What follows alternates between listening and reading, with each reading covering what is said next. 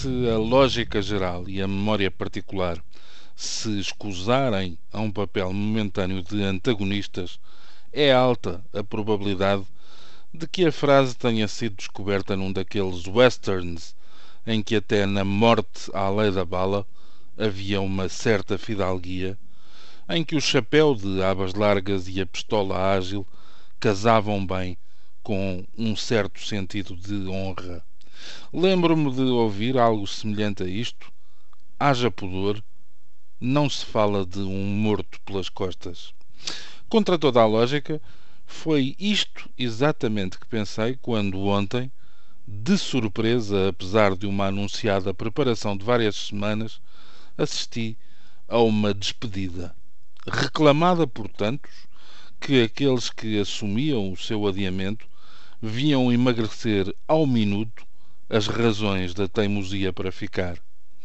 Claro que cada um revê os seus passos de acordo com o seu próprio olhar, e nesse quadro de juízo, todas as curvas da estrada percorridas por quem partia pareceram esticar-se e endireitar-se, criando a ilusão de uma linha reta e, mais do que isso, politicamente correta.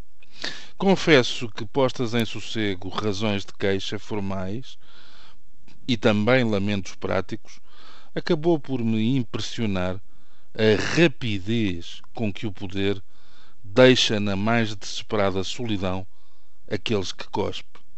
Não faço presunções de inocência, tal como não aceito que se decrete que um só homem possa carregar todas as culpas. Ainda ontem, recordo, aqui se falava de uma sondagem norte-americana em que uma percentagem considerável dos inquiridos identificava o atual presidente com o anticristo.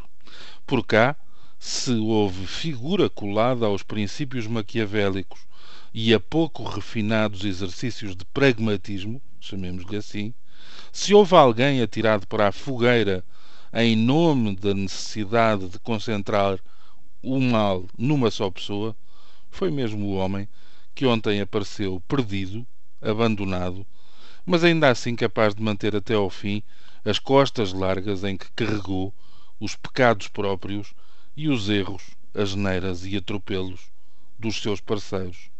De agora em diante, há de ver-se e perceber-se que as coisas não mudam com o abandono de um só indivíduo se as ideias continuarem as mesmas, como tudo indica. Diz a máxima antiga que, por morrer uma andorinha, não acaba a primavera. Com as devidas adaptações, é a frase que se aplica ao que esperamos viver. Ontem parecia que o lobo estava disposto a vestir a pele de coelho, perdão, de cordeiro. O esgotamento anímico é que não convenceu, uma vez que há sujeitos que têm como predicado uma resistência quase infinita e a personalidade em questão não engana a esse respeito. Acabou por quebrar, pelo nó mais inesperado, o de uma vaidade que agora se percebe que custou caro demais a quem não resistiu ao brilho das luzes e aos calores do fogo fátuo. Acabou por se romper a partir daquela encruzilhada que em tempos foi secamente considerada um não assunto. Se um não assunto chega para desgastar e passar a ferro o ministro do músculo, basta esperar pelo momento em que começarem a ser olhados e tratados os assuntos reais. Outros virão.